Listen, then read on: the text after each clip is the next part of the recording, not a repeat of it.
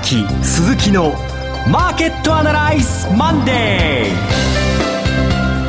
ー皆さんこんにちは。アシスタントの櫻井彩子です。ここからの時間は岡崎鈴木のマーケットアナライズマンデーをお送りしていきます。パーソナリティは金融ストラテジストの岡崎良介さん。岡崎です。よろしくお願いします。そして証券アナリストの鈴木一之さん。こんにちは。鈴木一之です。よろしくお願いします。この番組はテレビ放送局の BS12 チャンネル12で毎週土曜朝6時15分から放送中の岡崎鈴木のマーケットアナライズのラジオ版です。週末の海外マーケット月曜前場の市況や最新情報はもちろんのことテレビ放送では聞けないラジオならではの話など耳寄り情報満載でお届けします。さあ先週末ですが岡崎さんは大阪に行ってらしたんですね。大阪に行ってですねあのえー、セミナーがありましてですね、はい、でセミナーが終わってその後ちょっとはしゃいだですね、えー、ちょっとまあ実家に帰りまして、ええ、で風邪ひいちゃいましたね、まあ、急に寒くなったんで寒かったですねこの週末はね。でまああのちょっと元気なきままあの週末といいますかね帰ってきたんですけども。しかし、えー、今日マーケットポッと見たらおお、えー、274円187円高かともういいじゃないかということでそれこそ週末の金曜日の雇用統計ですね、ここでひっくり返ってきたんで、これは頑張らないかんと思ってですね、今日は、え先ほどビタミン剤とですね、風邪薬をガバッと飲んでですね、出演してまいりました。はい、まあ、あの、先週から今週が、ま、まあ、そう難しかったような気がするんです。商いが東京市場の場合、すごく薄かったりなんかしまして、まだもたもたしてましたが、まあ、この辺りのことをまた詳しくお聞きしたいですね。そうなんです。金曜日どうしたらに雇用統計が良かったのか。もう聞いてくださいよ、本当にね。全面改定だったんですよ、データが。全部間違ってましたと。だから9月分の雇用統計が14万だったんだけれどももともと14万って発表されたのがですねこれも全部情報修正されましてですねで,、まあ、そで今回の、えーと、金曜日に発表された10月分がなんと20万人ということなんですね。ということはこれまで岡崎さんが言ってたいいんだよっていう話って実は当たってたってことですよね。そうなんですよ。そうなんですよ。890と全部情報修正されてですね。で全部振り出しに戻っちゃって、はい、で、ね、長期金利の方は2.75%に戻りましたから、まあ、私自身ちょっと景気悪いのかなおかしいなこんな数字出るわけないんだけどなと思いながらここ、まあ、何週間かね悶々としてたんですけどもね、もう返してくれと。この3週間を返してくれと思いました、シャットダウンって政府機関の一部閉鎖とか、うん、まあ、予算協議がずっと長引いたっていうああの影響が世界を本当にか乱させたってことそうなんですよ、うん、あのせいで失業者が増えるとかねもう悪い方に悪い方に考えちゃってもう本当にね、まあ、マーケットシャットダウンだったんですね。ガバメントシャットダウンがね。はいじゃあその辺は詳しくぜひこの後のコーナーでまたお伺いしていきたいと思います、はい、それでは番組進めていきましょうこの番組は株三六五の豊か商事の提供でお送りします。今週のストラテジー。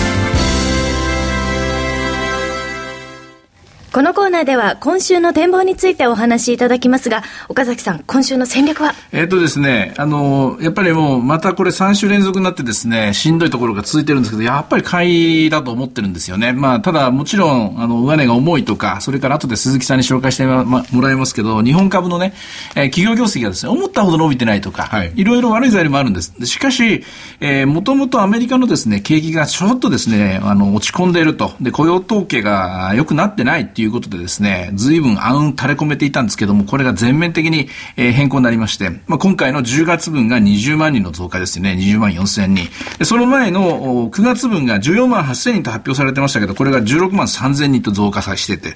えなおかつですね、8月も増加になっているということでですね、で、これ考えると、やっぱり、えー、全部見直ししてですね、もう一回一から考え直していいかなというふうに思って、うん、で、えー、今週新たな展開なんです。ただ、そうはいうものの失った時間取り戻せないですから、うん、マーケットこれ結構まあ入り組んでしまいましたからね、はい、えー、もつれたいとほどくのには、ほどくのには時間かかると思いますね。あのー、アメリカの雇用統計が良かった。うん、で、えー、ちょっと前ですと、すぐそうするとテーパリングっていう話が出てきたんですよね。で、まあ、あのー、そうすると、金融市場は、まあ、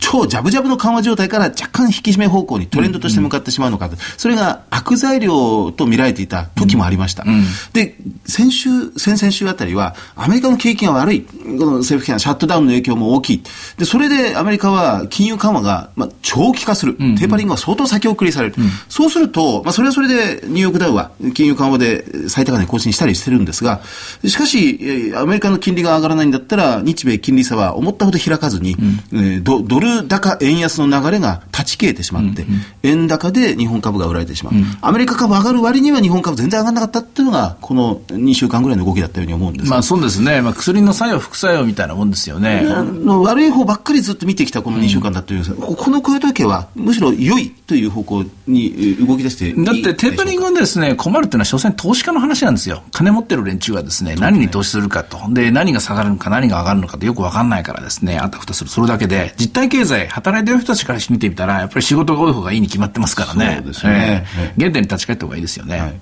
あの、アメリカも、もう、もう、企業業績は非常に良かったんです。あの、SP500、S&P500 の集計を取っている、まあ、トムソン・ロイターは、まあ、この7、9月期は、えー、営業利益でプラス5.5%ぐらい、うん、JP モルガン相当悪かったので、それを除けば、プラス8.2%ぐらいという。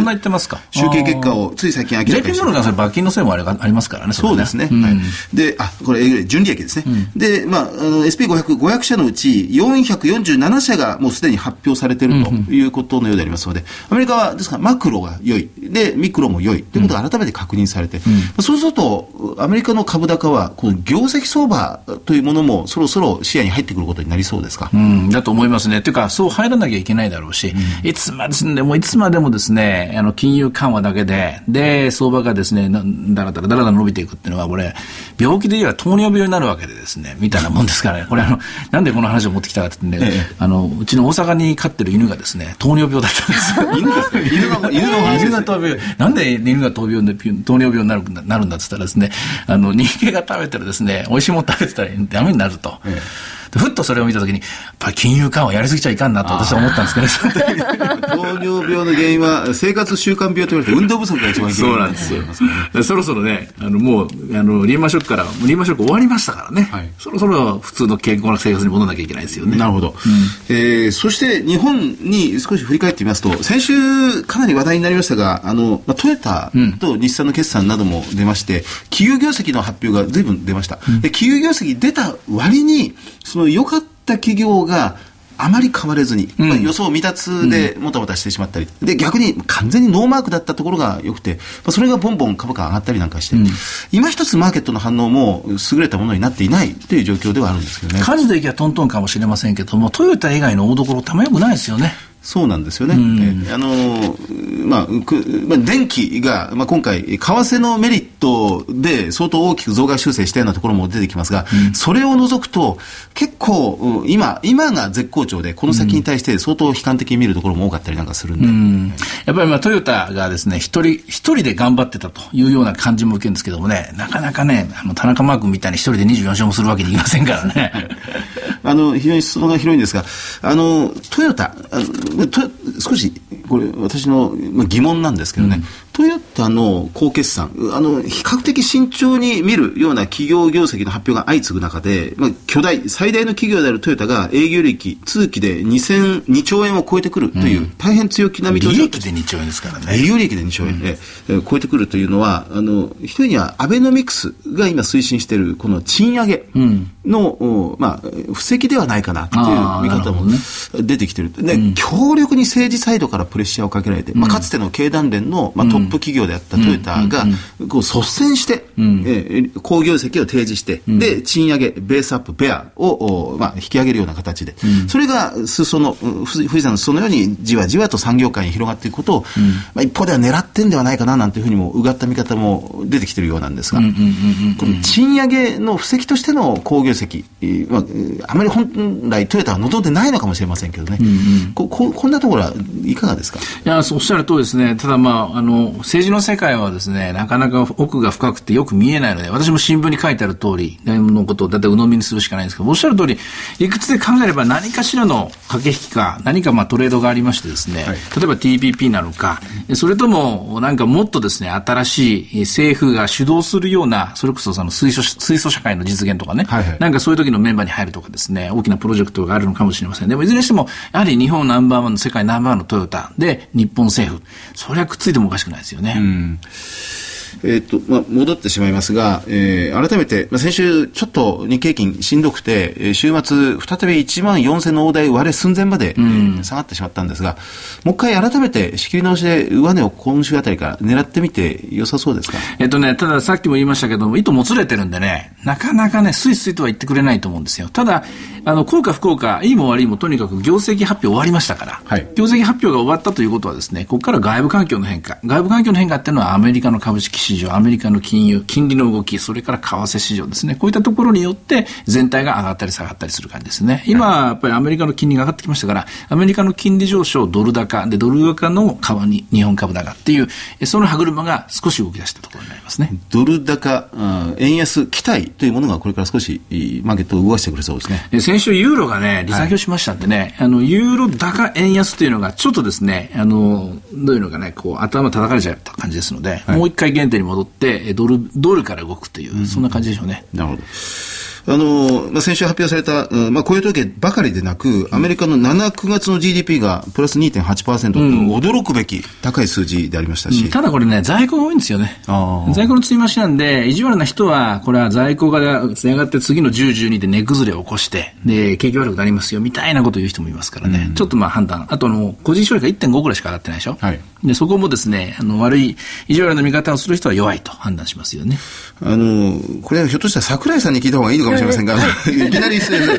ツイッターが先週上場しました。はい、あ日本と違って IPO が突如出てくるというところではあるんですけど、結構高い値段で、あの週末、最終末値がついたりなんかしてるんですよ。はい、あれ、時価総額いくらになったんあの、募集額いくらでした何兆円になったんですかええ、えー、1兆8000億円だったかな。1兆8000億円でしたっけ、ええ、信じられないですね。はい。ツイッターですよ。僕あの、たかがツイッターと思っちゃうんだけども。いや、でもやっぱ日本よりアメリカの方がツイッターは需要があるみたいですね。あの、ホワイトハウスとかもかなり、あの、政策としてツイッター使ってたりする。ますよね、うん、それで政治を誘導する。まあ、フェイスブックも一頃ずいぶんね、アラブのハウルを導いたなんて言われて騒がれましたが、実は、フェイスブックよりも若い人たちはツイッターの方にどんどんどんどんこう支持を広げてるなんて話、ちなみに時価総額2兆5000億ぐらいです、2兆5000億、うん。うん、笑っちゃうけどね、笑っちゃうけどこれが現実なんですよね。岡崎亮介ついていけてないですねこれね全然。私もツイッターはちょっとえすみません手薄になってしまっておりまして、フェイスブックはなんか今おじさんのなんか遊び場になってしまってるって日本で言われてますけど、はい。えこちらで少しあの改めて IT 関連銘柄を、うん、探してみたいなと思います。はい。ではですね、まあ、前場で見ておくべき指標にいきたいと思うんですが、うんはい、どのあたりを、えーと、まずボラティリティ20.63順調に低下とか定位で、えー、落ち着いた動きですよね、えー、あとはドル円が99円ですか。で日経平均が14274というところですよね。でえー、っと株365ですね。はい。株365はえー、っと、更新、今出てましたね。えー、14,273円買いの280円やりというところですね。順調にまあコツコツ上がってきているところですね。あと業種はこれやっぱり、あの、指数全体の買いですね。えー、あの、あの、ソフトバンクなんか買われててっていうような展開ですね。特にこれといってなんかヒットってるものがあるという感じじゃないですね。はい。それではいろいろ展望していただきましたが、この1週間の相場がどうなったかについては、土曜朝6時15分から BS12 チャンネル12日で放送の岡崎鈴木のマーケットアナライズをぜひご覧ください。また Facebook でも随時分析レポートします。以上、今週のストラテジーでした。それではここで株365の豊か商事からセミナー情報をお伝えします。岡崎さんがご登壇される株三六五の豊か商事セミナーです。豊か商事特別経済セミナー in 新宿。えー、日時は来年2014年の1月25日土曜日、12時会場、12時30分開演です。会場は新宿 NS ビル NS スカイカンファレンスです。お申し込み連絡先は豊か商事池袋支店フリーコール0120-964-124 0120-964-124です。受付時間は同日祝日を除く8時から20時。セミナータイトルは、円安株高をどう見る新時代の投資戦略で、講師陣は若林 FX アソシエイツ代表取締役河合美智子さんほか岡崎さんです。岡崎さんもう来年のね、うん、セミナーの話になってきましたけれども。でもね、あの、良かったと思うのはね、これ、本当なら10月26日だったんですよ。ええはい、10月26日ってことは、私があの、一番ですね、マーケットに騙されてたと言いますかですね、データに騙されてた、それこそマーケットシャットダウンの最中にですね、え、このセミナーがあるべきものが、一応、これが全部、また、あの、リオープンになりましたから、マーケットの方が。それで1月25日、えー、クリーンな形形でですね、リセットして話をできると思いますので、ご期待してください。はい。東京の皆さん、新年早々の岡崎さんのお話ということでね、はい、大チャンスです。お申し込み多数の場合は先着順とさせていただきますが、えぜひご応募ください。またこちらのセミナー先ほど、えー、言っていただきましたけれども、先月の10月26日から延期させていただいたセミナーになりますので、前回ご応募いただきました皆様も、改めまして、再度ご応募いただければと思います。よろしくお願いいたします。はい、よろしくお願いします。はい。以上、株三六五の豊か商事からセミナー情報でした。さあ、続きましては、え毎週土曜日朝6時15分から BS12 チャンネル12ビで放送中の岡崎鈴木のマーケットアナライズのセミナーです。え今月11月23日土曜日、大阪梅田にて無料の投資家セミナー、リアルマーケットアナライズ2013大阪の陣を開催いたします。会場は毎日新聞大阪本社毎日インテショー4階会議室です。応募方法は BS12 チャンネル12日の岡崎鈴木のマーケットアナライズを検索いただきまして、番組ホームページからリアルマーケットアナライズ秋の陣の応募フォームにご記入いただくか、電話番号0120-953-255 0120-953-255から通話料無料自動音声応答サービスにて24時間ご応募を受けたまっております。締め切りは本日11月11日月曜日となっております。ゲストにはラジオ日経でおなじみ鎌田記者がご登壇されます。毎回抽選の人気セミナーとなっており、今回も抽選です。まあでも、あの、本日ならまだ間に合いますので。まだはい、今すぐご応募ください。さあ、そして大阪ということでね、あの、また岡崎さんの、私は大阪弁でなんか出てくるのが 楽しみにしてるんですけれども。はい、昔の自分が蘇るみたいなとこあってですね、はい、えとんがってた自分を思い出すみたいなとこあるんですけどね。はい、まあそんなところも楽しみにしていただければと思います。そしてもう一つ、え今度は有料セミナーの情報です。こちらはシグマインベストメントスクール主催による岡崎さんの有料セミナーです。タイトルは、インプライドボラティリティから導かれる新たな株式投資、株365を使った週間戦略の立て方。セミナー内容はこれまで専門家しか観察分析ができなかった日経平均株価のインプライドボラティリティが公開され、これを使った投資戦略を組み立てることをご紹介いたします。株365の取引の仕組みをはじめ、インプライドボラティリティの読み方、シミュレーションの作り方、さらにスプレッドシートの使い方やその実践方法を詳しく解説します。この番組でも毎回株365の数字をあのお伝えしているんですけれども、これをどういうふうに使ったらいいか分かりやすく解説していただけます。うん、まあ分かりやすいかどうかちょっとそういう疑問なんですよ。あの、本当に、本当に3時間ぐらいね、あの、ビチッとやっちゃうんで、はい。えっ、ー、とね、人によっては拷問のような3時間かもしれないんだけれども、はい、でも、あの、一から、あの、やって、やろうと、我慢してですね、ついてくださったら、来てくださったら、必ずは次の週から何か、はい、何かしら動けるんじゃないかと思うんですね。で、はい、私が実際に毎日ですね、あの、インプットしているスプレッドシート、エクセルですけどね、こちらを皆さんに、あの、あの、譲りますので、はい、あの、お渡ししますのでね、あの、CD を焼いてですね、で、それを使って、その次の週から実践できるような、そういうような、えー、あの、セミナーにしたいと思ってます。はい、これ効果があるということで、もう大好評で、あの、もう一回やってくれっていうので、そうそうそう。だから、あの、二度目の人はまた別のこと別の、はい。ですね。今回の募集は、え新規の方です。そうです。新規の募集も、もう今回、ある程度数字見ながらやってるんですけどね、あんまり大勢の人が同じことやっちゃうとですね、マーケットの拡大要因になっちゃうんで、である程度、あの、まあ、生徒さんというかですね、この、えー、セミナーの募集の数は限ら、限っていこうと思う思うんですけど、もうちょっとまあいけるかなと思って、今回、えー、3回分、えー、計画しています。はい。その実施日時なんですが、まず1回回目は2013年12月7日土曜日、2回目が2014年2月1日土曜日、3回目が2014年2月9日日曜日、えそれぞれ13時から16時の3時間です。会場は東京茅場町のシグマベースキャピタルのセミナールーム。えこちらは有料セミナーです。料金の詳細はシグマインベストメントスクールでホームページを検索し、内容をご確認の上ご応募いただければと思います。で、こちらのセミナーは初心者向け1回目の方の日程です。えー前回出られてもう一度お話を聞きたいというリピーターの方向けのセミナーもご用意しておりますので、こちらはホームページで日にち確認ください。えーなお、各回ごと定員になり次第受付終了いたします。え一定の人数に達しない場合は、1週間前までに未開講の旨をご連絡いたしますので、ご了承ください。以上、セミナーのお知らせでした。はい。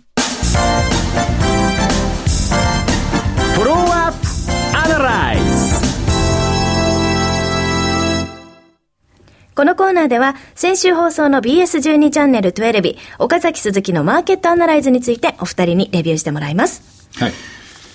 先週は、うまあ、番組大物ゲストをお招きいたしまして、えーラジオ日経記者の鎌田新一さんに、えーお越しいただきました。はい、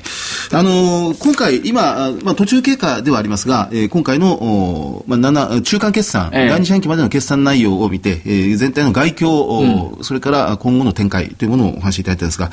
あ、比較的、えー鎌田さんは慎重にご覧になってましたね。えー。まあ、一番印象に残ってるのは、全部積み上げてきて、私も作業中なんですけども、EPS が10円ぐらいしか上がらないぞっておっしゃってたんですね。日経平均の一株利益が、まあ、従来900円ぐらいだったのが910円ぐらいかな、はい910円ぐらいが920円、まあ、はい。私の計算だと915円ぐらいだったんですけども。まあ、でもいずれにしてもこの10円っていうのはとても意味があって、はい。10円かける15倍は150円、はい。10円かける20倍は200円、つまり下値はこれぐらいしか切り上がっていないっていうメッセージなんですね。はい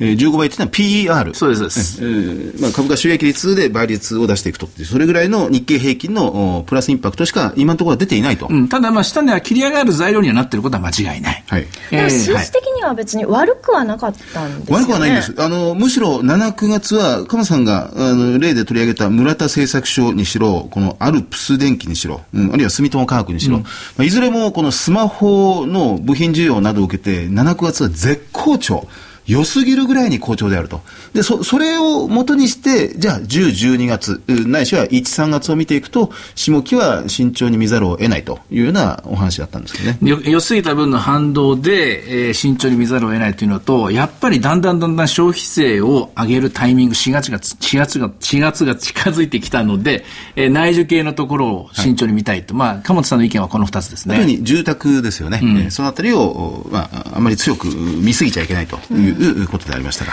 ただ内需は結構いい感じと。内需も良いです、特に、まあ、やはり住宅周辺なんですが、住宅の建設資材、あるいは建材そのものが、まあ、とても良いという状況です。ただ、その下期、今今下期、要は来年4月の消費税引き上げ前のこの下期がひょっとしたら需要のピークを迎えるのではないかというのが現時点における鎌さんの、まあまあ、見立てということになるんですね。まあ、まあ確かにそういう見方も一つあると思いますけれどもね。あとはでもこれを凌駕するような全体の勢い。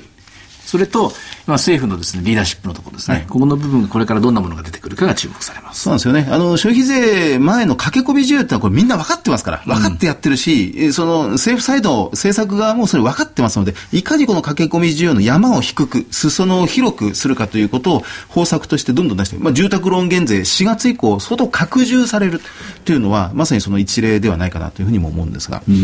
えーもう一回消費税の引き上げは用意されてますんで、ですから前回ほどピークは激しくならないんじゃないかなというふうにも言ってますけどね。はい。では、えー今日のお話を踏まえつつですね、今週の注目ポイントなど、お願いします。えっとね、あの、今週ね、えっとね、新聞に載ってましたね、13日の水曜日の夜にですね、バーナンキ FRB 議長の講演がワシントンであるんですよ。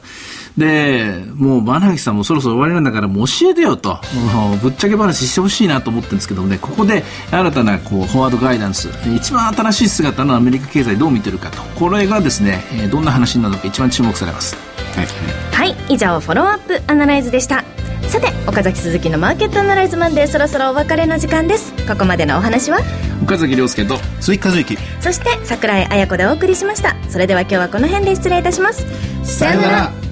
この番組は株三六五の豊か商事の提供でお送りしました。